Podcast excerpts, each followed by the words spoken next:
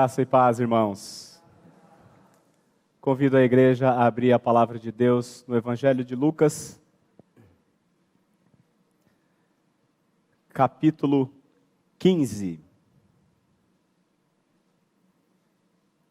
A porção das Escrituras que nós vamos meditar nessa noite vai do versículo 11 até o 32. Meus irmãos, o que nós temos diante de nós é talvez a maior das histórias que já foi contada.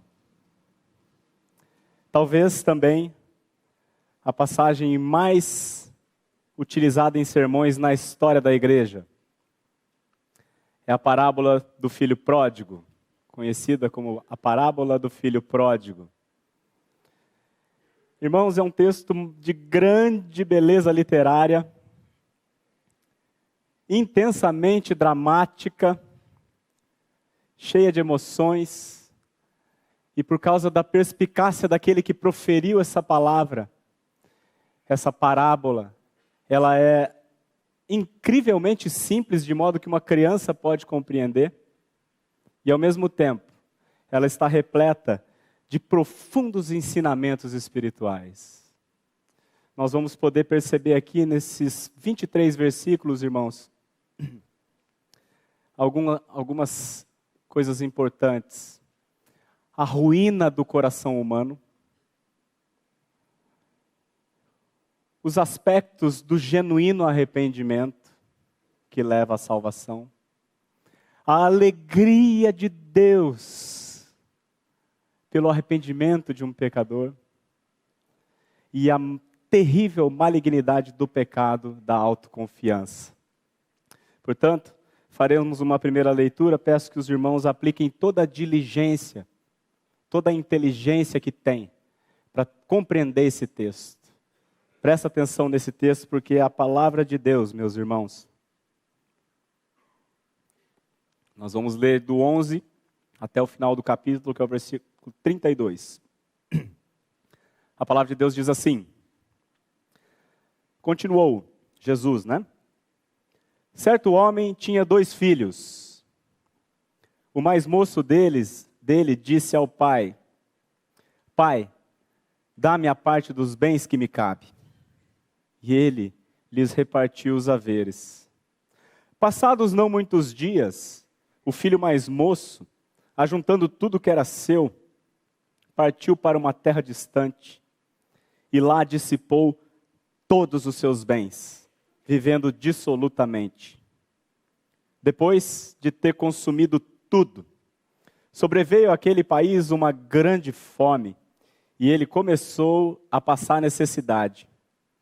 Então, ele foi e se agregou a um dos cidadãos daquela terra, e este o mandou para os seus campos a guardar porcos. Ali, desejava ele fartar-se das alfarrobas que os porcos comiam, mas ninguém lhe dava nada. Então, caindo em si, disse: Quantos trabalhadores de meu pai têm pão com fartura e eu aqui morro de fome? Levantar-me-ei e irei ter com meu pai e lhe direi: Pai, pequei contra o céu e diante de ti. Já não sou digno de ser chamado teu filho, trata-me como um dos teus trabalhadores. E levantando-se, foi para seu pai. Vinha ele ainda longe quando seu pai o avistou, e compadecido dele, correndo, o abraçou e beijou. E o filho lhe disse: Pai, pequei contra o céu e diante de ti. Já não sou digno de ser chamado teu filho. O pai, porém, disse aos seus servos: Trazei depressa a melhor roupa, vestiu, ponde-lhe um anel no dedo e sandálias nos pés. Trazei também e matai o novilho cevado. Comamos e regozijemo-nos, porque este meu filho estava morto e reviveu, estava perdido e foi achado. E começaram a regozijar-se. Ora, o filho mais velho estivera no campo, e quando voltava, ao aproximar-se da casa, ouviu a música e as danças. chamou um dos criados e perguntou-lhe que era aquilo. E ele informou: Veio teu irmão e teu pai mandou matar o novilho cevado porque o recuperou com saúde. Ele se indignou e não queria entrar. Saindo, porém, o pai procurava conciliá-lo. Mas ele respondeu a seu pai: Há tantos anos que eu te sirvo, sem jamais transgredir uma ordem tua, e nunca me deste um cabrito sequer para alegrar-me com os meus amigos. Vindo, porém, esse teu filho, que desperdiçou os teus bens com meretrizes, tu mandaste matar para ele o novilho cevado. Então lhe respondeu o pai: Meu filho, tu sempre estás comigo, tudo que é meu é teu. Entretanto, era preciso que nos regozijássemos e nos alegrássemos, porque este teu irmão estava morto e reviveu, estava perdido e foi achado. Vamos orar, meus irmãos. Pai, nós te damos graças, Senhor, pelo privilégio que nós temos de estar diante da palavra que Jesus Cristo proferiu. Palavra esta, Senhor, de tamanha sabedoria, de tamanha perspicácia, que numa parábola tão curta, porém tão profunda, ele conseguiu abranger todos os que estão aqui presentes. Cada um de nós, Senhor, está representado aqui nessa parábola, de uma forma ou de outra. O que nós te pedimos, pela tua graça e pela tua misericórdia, é que tu nos visites nessa noite pelo teu Santo Espírito. Traga discernimento a cada coração aqui e que em nome de Jesus haja salvação nesta noite. É o que nós te pedimos, em nome de Jesus. Amém. Irmãos, que história, não, irmãos? É ou não é uma das maiores histórias que já foram contadas na história? É um texto riquíssimo, meus irmãos, lindo demais. E eu gostaria agora então de meditar verso a verso, no, no que nós vimos aqui, para que nós possamos compreender as riquezas que estão aqui no texto. Antes de mais nada, irmãos, para que nós possamos compreender o ensino de Jesus, nós precisamos entender em que contexto ele disse isso aqui. E os versículos 1 e 2 desse mesmo capítulo vão nos ajudar a compreender o contexto. O texto, versículo 1 e 2 diz assim: Aproximavam-se de Jesus todos os publicanos e pecadores para o ouvir. Vocês sabem quem eram os publicanos, né? O top do pecador. Bandido, corrupto, violento. Todos os publicanos e pecadores se aproximaram de Jesus não para pedir bênção, não para pedir riqueza, mas para o ouvir, porque eles tinham ouvidos para ouvir. E murmuravam os fariseus. Quem eram os fariseus, irmãos? O top da religião. Eram os frequentadores do templo, eram os que liam a Bíblia, decoravam a Bíblia, oravam, davam o dízimo. Era o top da religião. E o texto está dizendo que, os, que eles murmuravam, os fariseus e os escribas murmuravam, dizendo: Este recebe pecadores e come com eles. Então é neste contexto aqui, meus irmãos, que Jesus proferiu esta parábola. O público-alvo, portanto, de Jesus são os fariseus, que estavam murmurando. E o ensino principal desse texto, irmãos, nós vamos perceber, é a alegria de Deus na salvação de pecadores. Jesus estava se alegrando com pecadores que tinham vindo até ele. E é nesse contexto, é nesse ensino que ele quer nos transmitir a alegria do Pai na salvação de um pecador. Irmãos, o que nós vamos ver aqui nos próximos versículos agora, de maneira mais pausada, é nada mais nada menos do que o drama do novo nascimento retratado como que em câmera lenta. Nós vamos ver foto por foto uma pessoa nascendo de novo. E esse texto é lindo demais. Então agora nós vamos para a nossa parábola. Versículo 11 diz assim: Continuou. 11. Continuou. Certo homem tinha dois filhos. Aqui eu já quero fazer uma observação. Se você está com a sua Bíblia de papel aí, muito provavelmente em cima está escrito assim: a parábola do filho pródigo. Só que essa parábola, irmãos, não é sobre o filho pródigo. Ela começa assim: certo homem tinha dois filhos. Essa parábola é a parábola do pai, não do filho. O foco aqui não é o filho, o foco é o pai. Nós vamos ver isso ao longo do texto. Sabe por quê, irmãos? O evangelho não é sobre você. O evangelho é sobre Deus. O evangelho não é sobre mim, é sobre o pai. E é sobre ele essa história que nós vamos ouvir aqui. É claro que nós estamos envolvidos aqui também, mas esse, o evangelho é sobre ele e essa parábola é sobre ele. Versículo 12. Ele tinha dois filhos, né? E o mais moço deles disse ao pai: Pai, dá-me a parte dos bens que me cabe. Irmãos, quem é pai aqui? Tem bastante. Só quem é pai pode imaginar a dor de se ouvir algo como isso.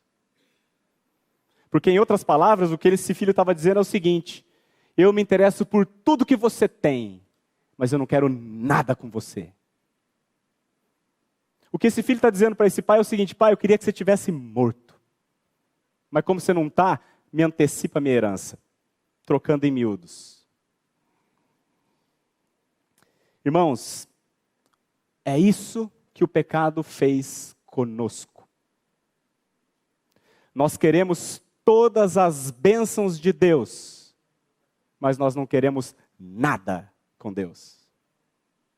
Queremos todas as maravilhas da criação, mas não queremos nada com o Criador. Nem sequer o conhecemos quando nascemos aqui. Nós queremos a vida, que é Ele que dá. Nós queremos saúde, que é Ele que dá. Nós queremos comida e bebida que foi Ele que criou para o nosso aprazimento. Nós queremos um parceiro com quem nós podemos, possamos ter prazer e alegria, foi Ele que criou. Nós queremos a prata e o ouro que Ele criou, mas nós não queremos nada com Ele. Dá-me a parte dos bens que me cabe. E o absurdo dos absurdos, meus irmãos, ele lhes repartiu os haveres. Versículo 13. Passados não muitos dias, o filho mais moço, ajuntando tudo que era seu, partiu para uma terra distante e lá dissipou todos os seus bens, vivendo dissolutamente. A vida em estado de pecado, meus irmãos, é uma vida marcada pelo desperdício. Preste atenção, passou não uns muitos dias e ele ajuntou tudo. E o tudo era o quê? Fazenda. Nós temos aqui pessoas do ramo do mercado imobiliário. Como é que você transforma em poucos dias uma fazenda em dinheiro líquido? Como que você faz isso? Queimando o preço. Não é? Um imóvel você não vende da noite para o dia. Mas se você quiser vender rápido, você derrete ele e você vende. Esse filho fez isso. Em poucos dias ele conseguiu derreter tudo, transformar em dinheiro, e aí ele, tá, a Bíblia diz que ele partiu para uma terra distante. Ele levou o seu corpo onde o seu coração já estava, longe do pai. Ele foi o mais longe possível desse pai, e lá ele dissipou todos os seus bens. E é precisamente assim que age o pecador. Ele pega todos os bens que Deus lhe deu, a sua vida, a sua respiração, o seu corpo, a sua mente. E ele aplica de maneira displicente, em busca de autossatisfação, no lugar mais longe possível do Pai, no mundo. O mundo chama isso, irmãos, de liberdade. Eu vivo do jeito que eu quero.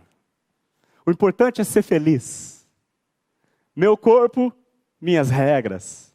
O corpo quem te deu foi o Pai, mas é meu. Dá-me a parte dos bens que me cabe e vai cuidar da sua vida que eu cuido da minha. Assim é a atitude de um homem em estado de pecado, irmãos. E aí eu pergunto para você, como que você tem usado os bens que o Pai te deu? Como você usa o seu corpo? Como você tem usado a sua mente, os olhos que Deus te deu. Como você tem usado o teu tempo, que é o teu recurso mais escasso, se você não sabia. Como você usa o teu tempo? E aí, irmãos, versículo 14 diz assim: Depois de ter consumido tudo, porque é isso que acontece com quem é pródigo, acaba. Depois de ter consumido tudo, sobreveio àquele país uma grande fome e ele começou a passar necessidade. Irmãos, as bênçãos na casa do Pai são infinitas, mas fora elas acabam. O pastor Glenn uma vez usou uma figura de que um ser humano é como um celular, é como um telefone celular. Está funcionando aqui, está com bateria, mas vai acabar. Se eu tirar da tomada, ele vai durar um pouco, mas vai chegar uma hora que vai acabar, irmãos. E assim é com cada um de nós. Eu não sei o teu dinheiro se algum dia vai acabar, mas com certeza absoluta uma coisa eu te afirmo, sem medo de errar, a tua vida vai. O teu tempo vai, vai acabar. Não, não precisa ser profeta para saber disso. Vai acabar. A tua saúde vai acabar. Versículo 15.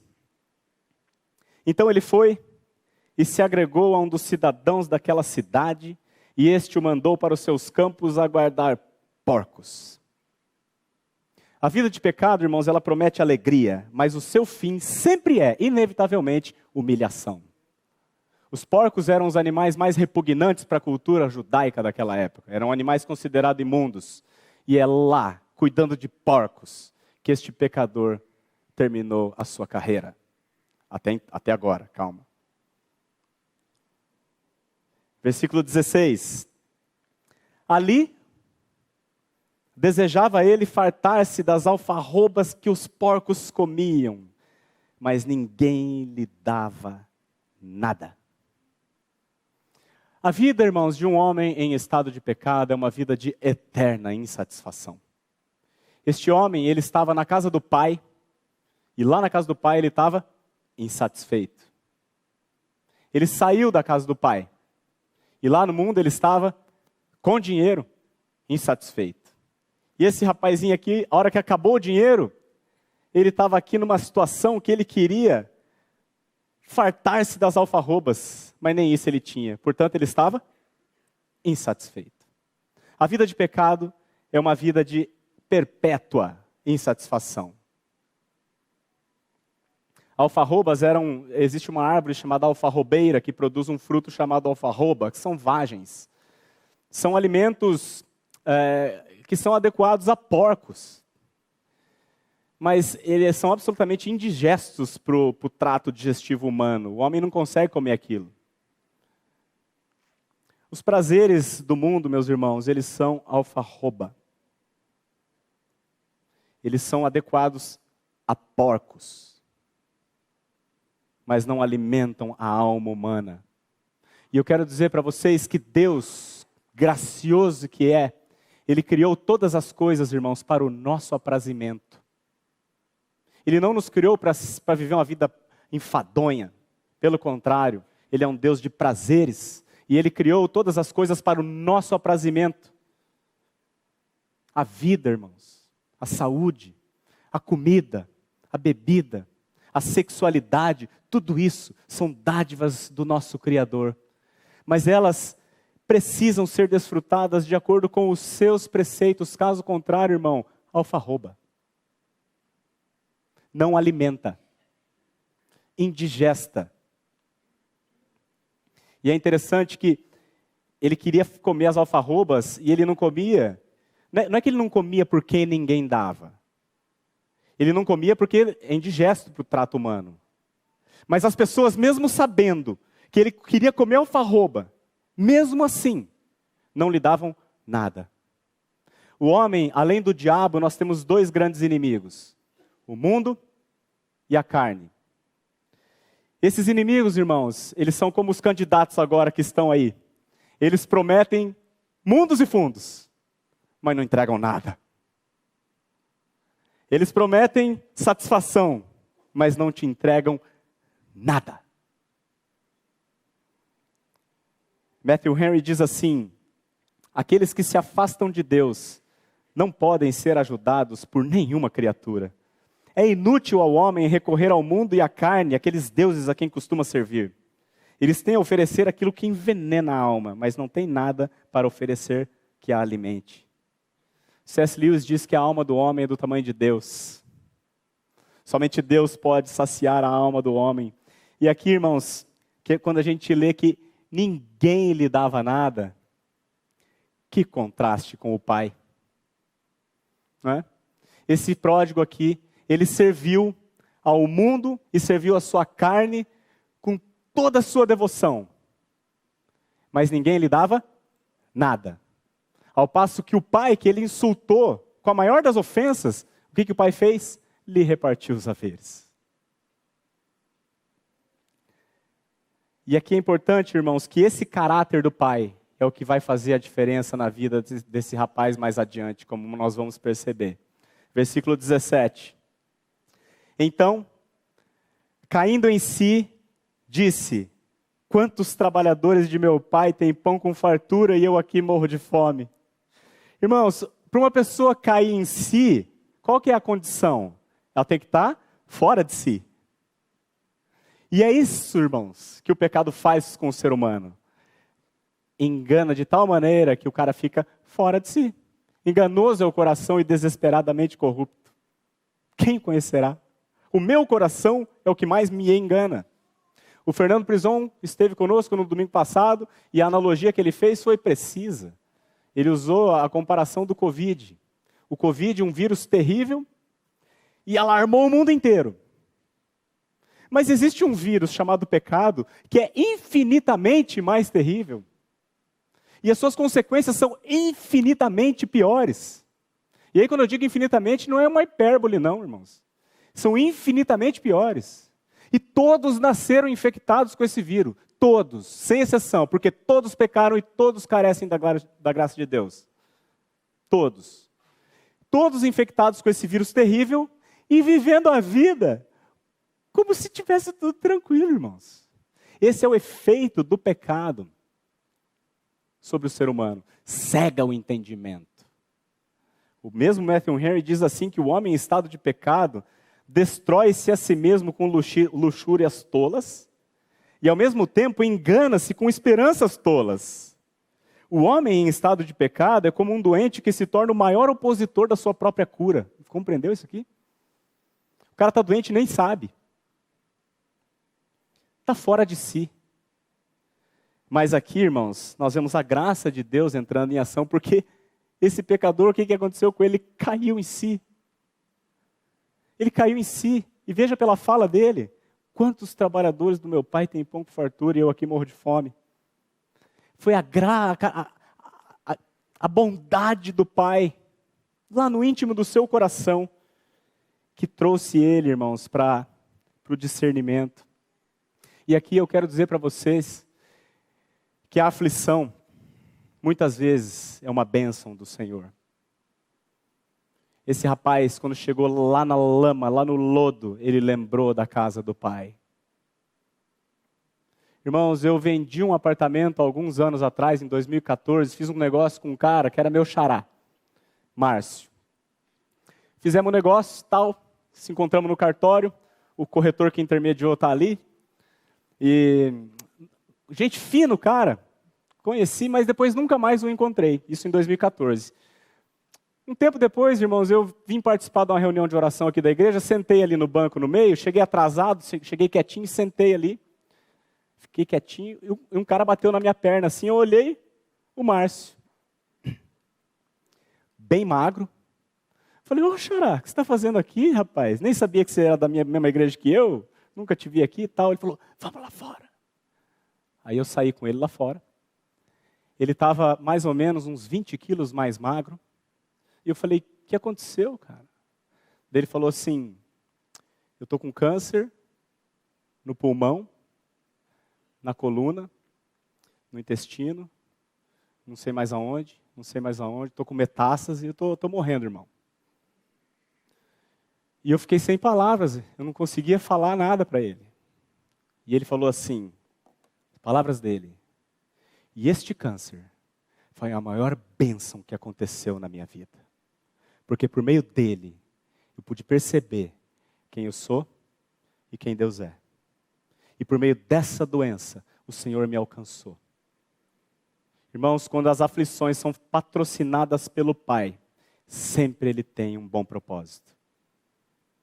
E eu tive, foi a coincidência, minha avó estava hospitalizada, irmãos, no mesmo hospital que ele estava na última semana de vida. Eu nem sabia que ele estava lá. E aí eu encontrei com a esposa dele passando no corredor, ela falou: Vem cá, o Márcio está aqui. E eu pude encontrar com ele todos os dias, uma semana, os últimos sete dias dele. Morrendo de dor, mas esperando com toda certeza o encontro com o Pai. E ele falava assim: Eu não sei porque o Pai já não me leva. E ele, ele dizia assim, irmãos. Ele não conseguia nem falar, ele já não tinha voz. E ele falava assim: Eu já estou vendo o rosto do Senhor. Irmãos, é algo que a mente humana nunca vai compreender.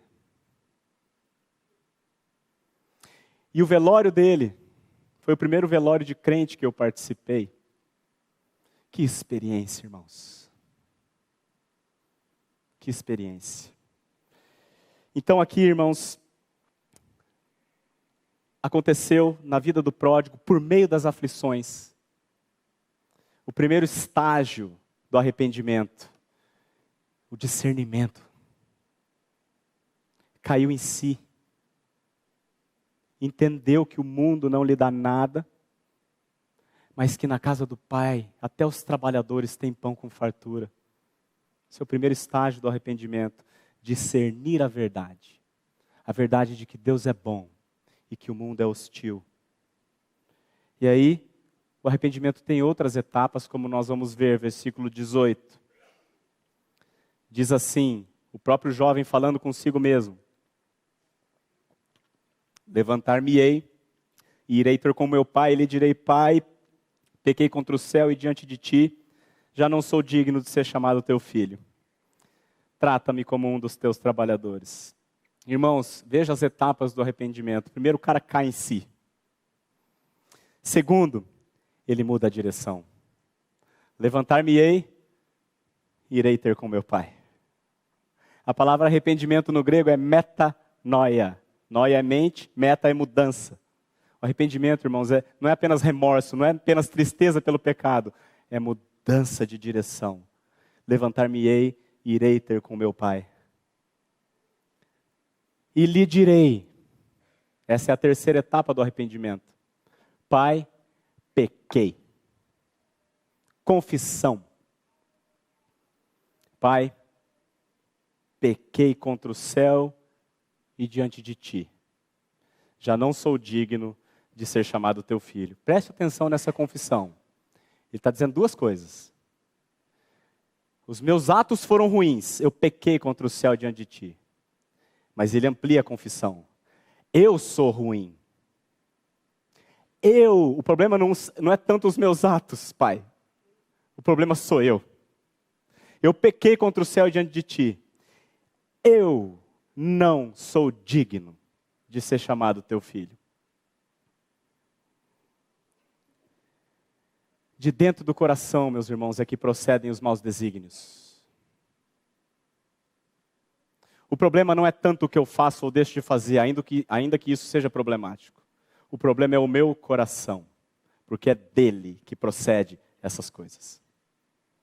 Então, o arrependimento não é tanto dos meus atos, irmãos, o arrependimento é de quem eu sou.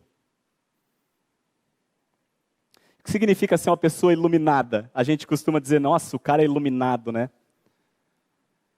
Uma pessoa iluminada, irmãos, é esse homem no chiqueiro. Uma pessoa iluminada, o próprio termo já diz, é uma pessoa que recebeu luz.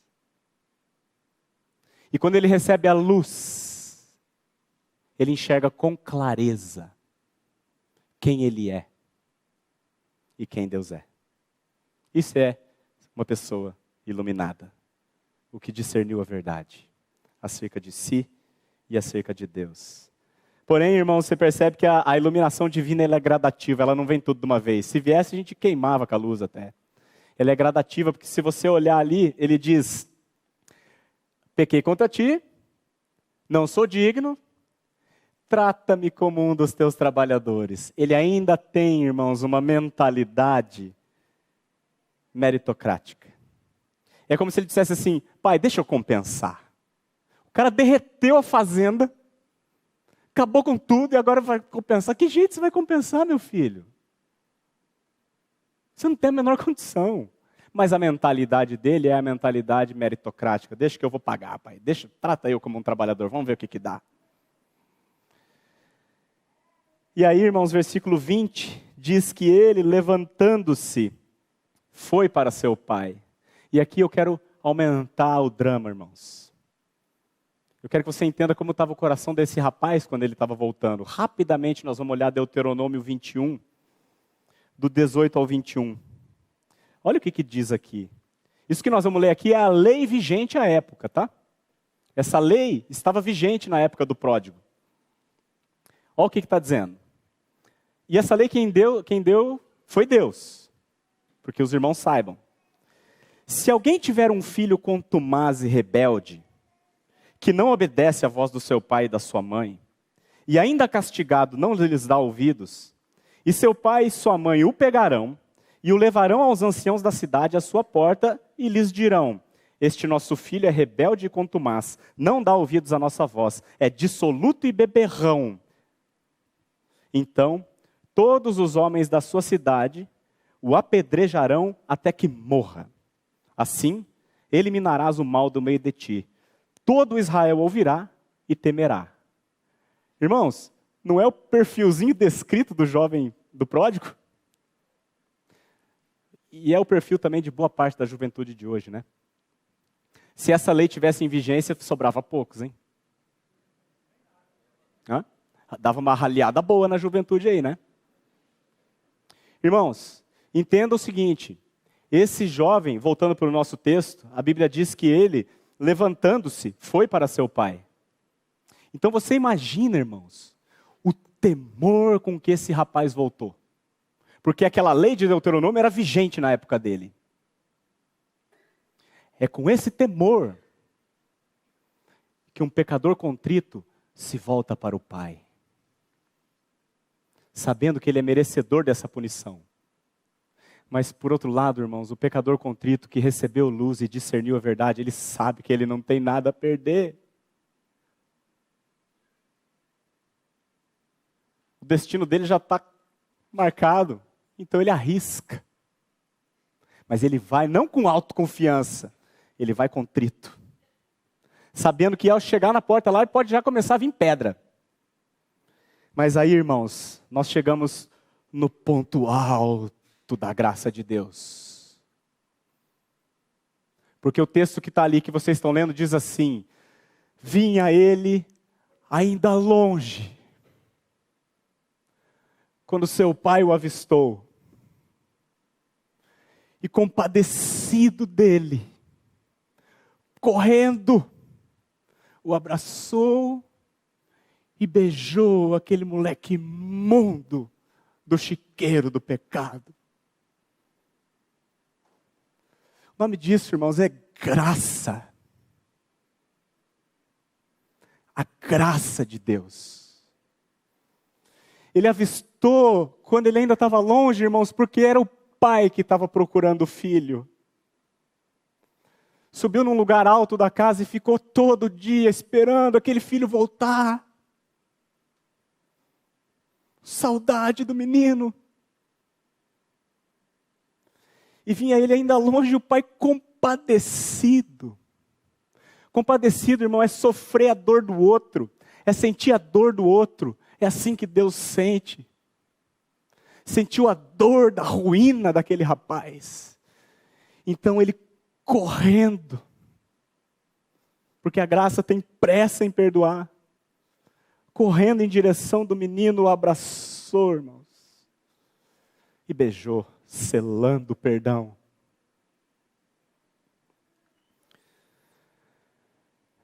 E aqui, irmãos, no meu entendimento, é que a pessoa atinge o estágio máximo do arrependimento. Antes ele não conhecia o pai que ele tinha, mas agora ele conhece. E ele pensa consigo mesmo: como durante todos esses anos eu pude fazer isso com esse pai? O pai que eu tenho. Como eu pude viver daquela maneira?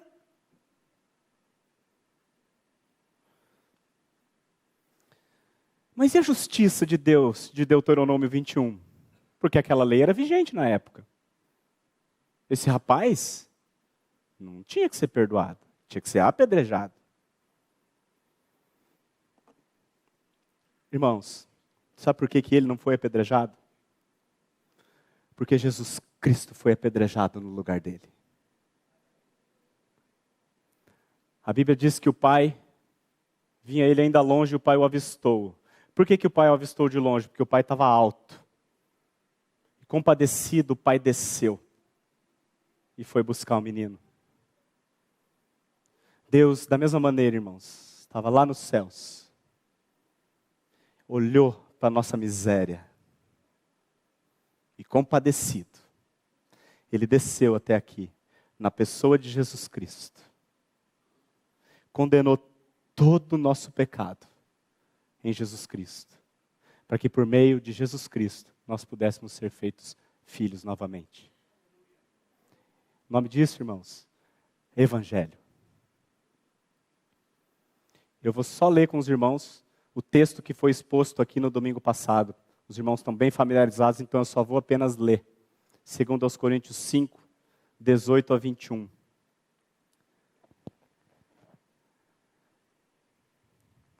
Ora, tudo provém de Deus, que nos reconciliou consigo mesmo por meio de Cristo e nos deu o ministério da reconciliação, a saber, que Deus estava em Cristo reconciliando consigo o mundo, não imputando aos homens as suas transgressões, e nos confiou a palavra da reconciliação, de sorte que somos embaixadores em nome de Cristo como se Deus exortasse por nosso intermédio. É isso que eu estou fazendo aqui agora, irmãos.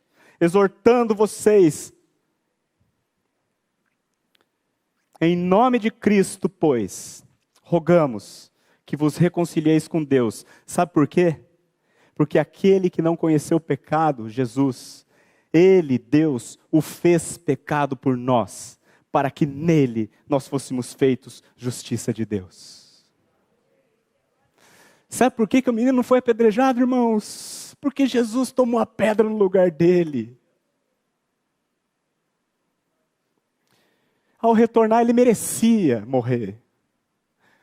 Mas aprove a Deus crucificar o seu filho. Esse é o Evangelho da Graça. Versículo 21 e 22. E o filho lhe disse: Pai, pequei contra o céu e diante de ti. Já não sou digno de ser chamado teu filho. O pai, porém, disse aos seus servos: Trazei depressa a melhor roupa, vestiu, ponde-lhe no dedo, um anel no dedo e sandálias nos pés. Os irmãos, você lembra quando ele estava lá no chiqueiro, ele, ele, ele desenhou uma pauta para a reunião, lembra? Ele falou assim: Levantar-me-ei e irei ter com meu pai. E lhe direi: Pai, pequei contra o céu diante de ti, já não sou digno de ser chamado teu filho. E aí tinha um terceiro ponto da pauta. Trata-me como um dos teus trabalhadores. Aí você observa que aqui ele chegou, ele, ele botou a pauta em ação. Ele falou os dois primeiros pontos. Ele falou, pai, eu pequei contra o céu diante de ti. Eu, ponto um. Ponto dois, eu não sou digno de ser chamado teu filho.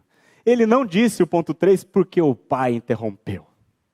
O pai, porém, disse aos servos, o pai interrompeu, irmãos, porque a graça de Deus nunca vai tratar um filho como escravo. Na casa do pai só tem lugar para filho. Então o que, que ele fala? Ele manda os servos trazer depressa. A mesma pressa que ele teve para encontrar com o menino, ele também tem a pressa agora para vestir o menino e deixar ele adequado, porque o moleque está fedendo, hein? Está sujo. Ele fala assim: trazei depressa a melhor roupa. Essa roupa não é dele. Porque a Bíblia, nós lemos lá no começo que ele, juntando tudo que era seu, foi embora. Ele levou tudo que era dele. Ele não ia deixar a melhor roupa, né, irmãos? Então, trazei depressa a melhor roupa, que já estava preparada na casa do pai, esperando o menino voltar. Essa melhor roupa, irmãos, é Cristo. Foi revestido da justiça de Cristo. E ele diz assim: ponde-lhe também um anel no dedo. Sinal de autoridade. Ele é meu filho, ele tem autoridade aqui. E dá sandália também no pé dele, porque só os escravos andam descalços. Na minha casa, filho usa sandália. A graça de Deus nunca vai tratar os filhos como servos, mas sempre como filhos amados. E o pai interrompeu também, meus irmãos, por um outro motivo. A graça de Deus tem pressa em perdoar. Ele não aguenta. A Bíblia diz que ele não resiste a um coração contrito e quebrantado. Ele não resiste. O Todo-Poderoso não resiste. E aí a festa, calma, não acabou. Porque a graça de Deus, irmãos, a, a graça é extravagante. A graça é extravagante, Zacão. Versículo 23 e 24, ele, o pai continua dizendo e fala assim: Trazei também e matai o novilho cevado. Comamos e regozijemo-nos. Por quê? Porque este meu filho estava morto e reviveu, estava perdido e foi achado. Ele nasceu de novo. Ele estava morto e reviveu. E começaram a regozijar-se. E aqui está, irmãos, o ensino principal da parábola. A alegria do Pai na salvação de um pecador que se arrepende. Lembra como é que começou a discussão? Os fariseus murmuravam porque Jesus tinha recebido e estava se alegrando com pecadores. Então ele conta toda essa história para ensinar isso. Que a alegria no reino de Deus, ela acontece não pelos seus méritos, mas mediante o seu arrependimento e o seu acolhimento na casa do Pai. Comamos e regozijemos-nos, porque este meu filho estava morto e reviveu. Esse, depois, se você for ler em casa o capítulo 15 inteiro, esse é um tema recorrente. No versículo 7 ele já tinha dito: haverá maior júbilo no céu por um pecador que se arrepende do que por 99 justos que não necessitam de arrependimento. No versículo 10 ele diz: há júbilo diante dos anjos de Deus por um pecador que se arrepende. Se há júbilo diante dos anjos de Deus, quem está se alegrando é o próprio Deus, irmãos. Por um pecador que se arrepende. E aqui no 23 ele diz: comamos e regozijemo-nos. E no 24 ele diz: começaram a regozijar-se. Irmãos, a tristeza causada a Deus pelo pecado, ela é enorme. Enorme. Imagina aquele pai ouvindo aquilo lá, pai, dá parte dos bens que me, me cabe que eu vou vazar. A tristeza é gigante, irmãos. Mas tem uma coisa que é maior: a alegria dele em perdoar o pecador que volta. E ele tem pressa em fazer isso. E ele quer festa. E aí, irmãos, ele diz assim, né? Trazei aqui e matai o novilho cevado. Vamos contextualizar para o nosso tempo, é o Angus Black. Como é que é aquele boi lá, o, o, que, o que, que cresce ouvindo música, ganha massagem, como é que é o nome? Aquele boi do Japão? O aguil. O pai está dizendo assim, pega o aguilzinho lá, aquele de um ano, que nós estamos cevando ele, aquele que está lá ouvindo música clássica e recebendo massagem no ar-condicionado. Sabe que lá no Japão os caras criam boi assim, né? E o pai está escolhendo esse. Pega lá o cevado, aquele, aquele que eu estava guardando. Traz aqui, picanha na grelha. Irmãos, a graça de Deus, ela é extravagante. O que, que você prefere? O que, que você acha que é melhor? Alfarroba de porco? Ou picanha Black Angus mal passada? Aí eu vou dizer para você: no mundo, o que você vai ter? Sempre alfarroba. A picanha está só na casa do papai. O salmista diz assim: Na tua presença, a plenitude de alegria. Na tua destra, delícias perpetuamente.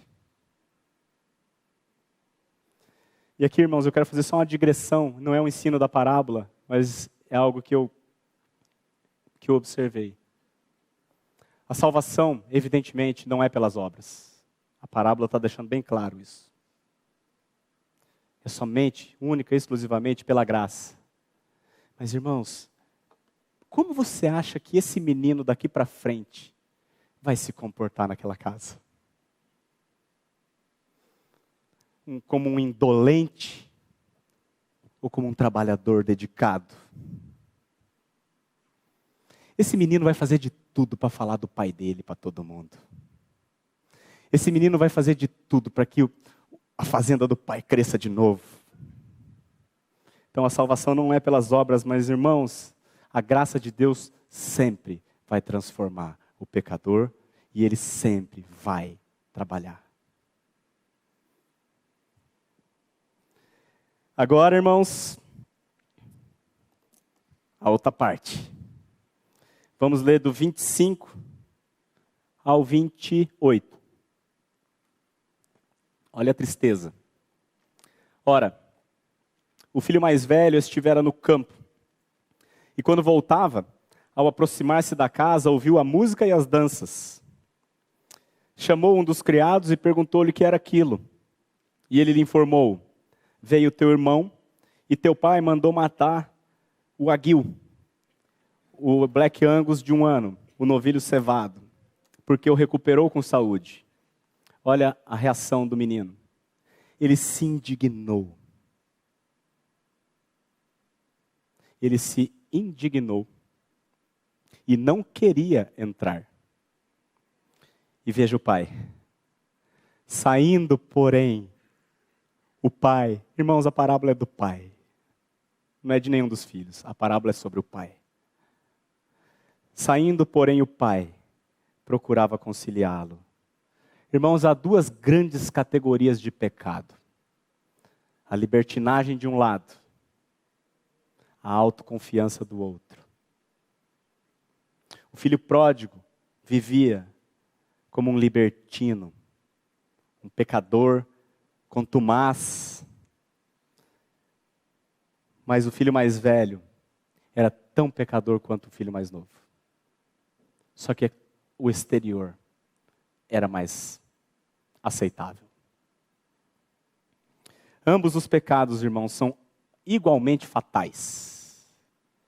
E ambos precisam de arrependimento. Os dois filhos estavam perdidos, não era só o pródigo. O pródigo estava perdido fora de casa. O filho mais velho estava perdido dentro de casa. E aqui, irmãos, claramente, o filho mais velho é uma figura daqueles fariseus que no versículo 2 murmuravam contra Jesus. Jesus está ensinando eles. Esse é o propósito, esse é o público-alvo da parábola. O filho mais velho não queria entrar, sabe por quê? Porque a graça de Deus ofende o orgulho humano. A graça de Deus humilha a meritocracia humana.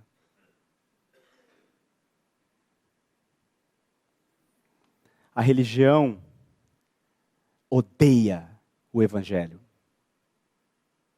Assim como o religioso odeia o pecador que foi redimido pela graça. Caim matou Abel, você acha que por quê?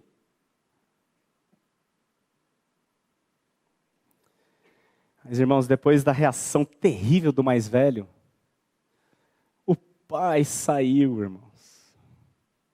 Era do pai falar assim: fica aí então, moleque. Problema é teu. O aguil está aqui dentro. Você quer ficar aí? Fica aí. Problema é você que se vire.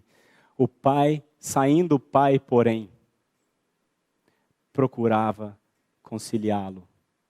Veja, o pai tinha muitos servos a seu serviço. Ele não mandou nenhum servo.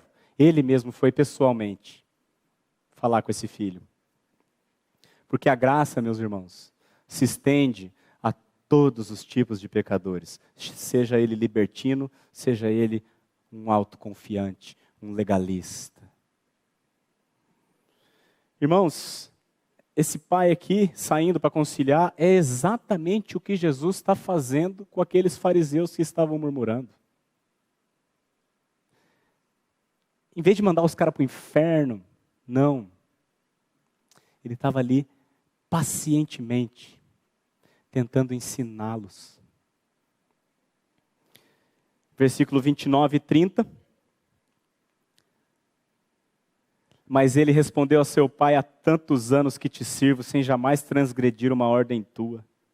E nunca me deste um cabrito sequer para alegrar-me com os meus amigos. Vindo, porém, esse teu filho, não fala meu irmão, esse teu filho, que desperdiçou os teus bens com meretrizes, tu mandaste matar para ele o novilho cevado. Irmãos, a boca fala do que está cheio o coração. E aqui nós temos o coração do mais velho desnudado tantos anos que eu te sirvo. Ele nunca se viu como filho, irmãos, ele se via como um servo. Uma mentalidade de servo, ele estava perdido dentro da casa dele. Sem jamais transgredir uma ordem tua. Ó, oh, cara bom. Sabe o que é o nome disso, irmãos? Cegueira espiritual. Autojustificação justiça própria. Eu não sou como os demais homens, roubadores, injustos, nem ainda como esse publicano. Eu jejuo, dou o dízimo de tudo quanto ganho. Lembra? Lucas 18? Mesma coisa. Nunca me deste um cabrito sequer para alegrar-me com os meus amigos. Você percebe aqui qual que era a fonte de alegria desse rapaz? um cabrito para se alegar com os amigos. O pai não tá. Nunca me deste um cabrito para a gente comer junto, pai. Não, ele fala assim: nunca me deste um cabrito para me alegrar com os meus amigos. Irmãos, trocando em miúdos, o coração desse rapaz desejava exatamente as mesmas coisas que o seu irmão desejava: comer, beber, alegria e os amigos. Exatamente a mesma coisa. Os dois filhos, irmãos, estavam perdidos. Um fora de casa e outro dentro. Caminhando para os últimos dois versículos da parábola. Então, lhe respondeu o pai: Meu filho, tu sempre estás comigo, tudo que é meu é teu. Entretanto, era preciso que nos regozijássemos C.S. Lewis diz que alegria no céu é coisa séria. Diz aqui, entretanto era preciso que nos regozijássemos e nos alegrássemos, porque este teu irmão estava morto e reviveu, ele nasceu de novo, ele estava perdido e foi achado. É como se, quando ele diz assim, filho, tudo que é meu é teu, é como se ele dissesse assim para o filho dele: Meu filho, Eu pensava que você era feliz aqui comigo, você não é? É como se ele dissesse assim: meu filho, o teu irmão pagou um preço tão caro para descobrir que a alegria é aqui. Eu achava que você tinha entendido isso já, mas você não entendeu ainda. Meu filho, você precisa se arrepender. A festa está lá acontecendo. Só você está fora. Está todo mundo lá. Irmãos, a história termina assim. Na genialidade de Jesus, ele deixa a história em aberto. John MacArthur responde esse texto, ele fala assim: Eu vou dar o final dessa história. Vou dar dois finais. Lembra aquele programa de televisão, Você Decide? John MacArthur deu dois finais. Final número um: esse filho discerniu a verdade, se arrependeu, reconciliou-se com seu pai, com seu irmão e entrou na festa eterna. Final número um: não foi esse. O final que aconteceu, irmãos, sabe qual é o final dessa história aqui? Esse filho mais velho endurecido ainda mais, pegou um pedaço de pau e bateu naquele pai, até aquele pai morrer. Esses fariseus, do versículo 2, a quem Jesus estava contando essa parábola, procurando conciliá-los, procurando conduzi-los ao arrependimento, procurando convidá-los para a festa, esses mesmos fariseus, alguns dias depois, pegaram o Senhor Jesus e o crucificaram por mãos de iníquos. Porque a religião odeia a graça. Porque a graça ofende o mérito humano. E eu concluo, irmãos, dizendo o seguinte: todos os que estão aqui presentes, sem exceção, estão cobertos por esta parábola, de uma maneira ou de outra. Sem exceção. Tem pessoas aqui que são como pródigo na sua rebeldia. Pela graça de Deus, também tem pessoas aqui que são como pródigo no seu estado restaurado. Mas também tem pessoas aqui que são como o filho mais velho. Se você, irmão, é como aquele pródigo que já foi restaurado,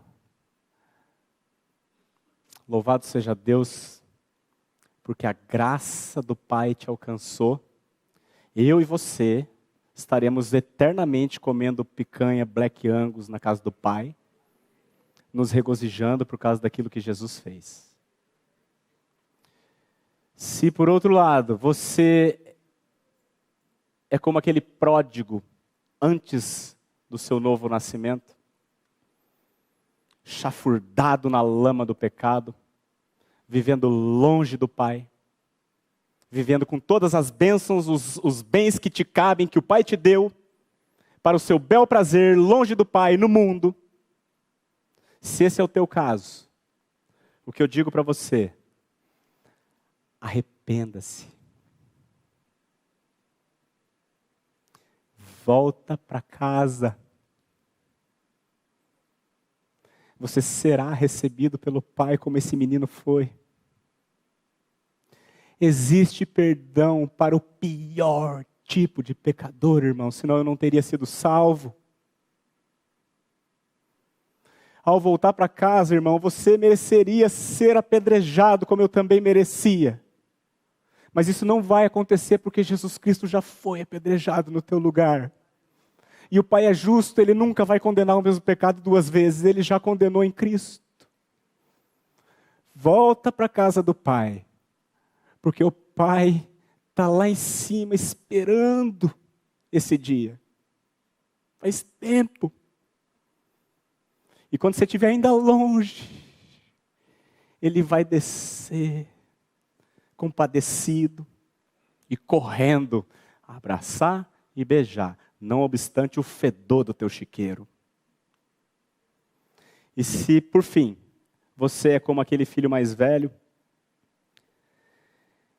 que frequenta a igreja, que tem hábito de crente, que ora, canta louvor, que lê a Bíblia, que dá o dízimo, mas que nunca nasceu de novo e que, portanto, não vê Deus como Pai, você precisa se arrepender da sua autoconfiança, da sua justiça própria. Reconcilie-se com o seu Pai por meio de Jesus Cristo e entra na festa, porque o convite está aberto enquanto você estiver vivo. Amém? Pai, muito obrigado, Senhor, pela tua graça. Obrigado pelo privilégio que nós temos de poder contemplar a maravilha do teu evangelho, a maravilha da tua palavra, a maravilha do teu perdão.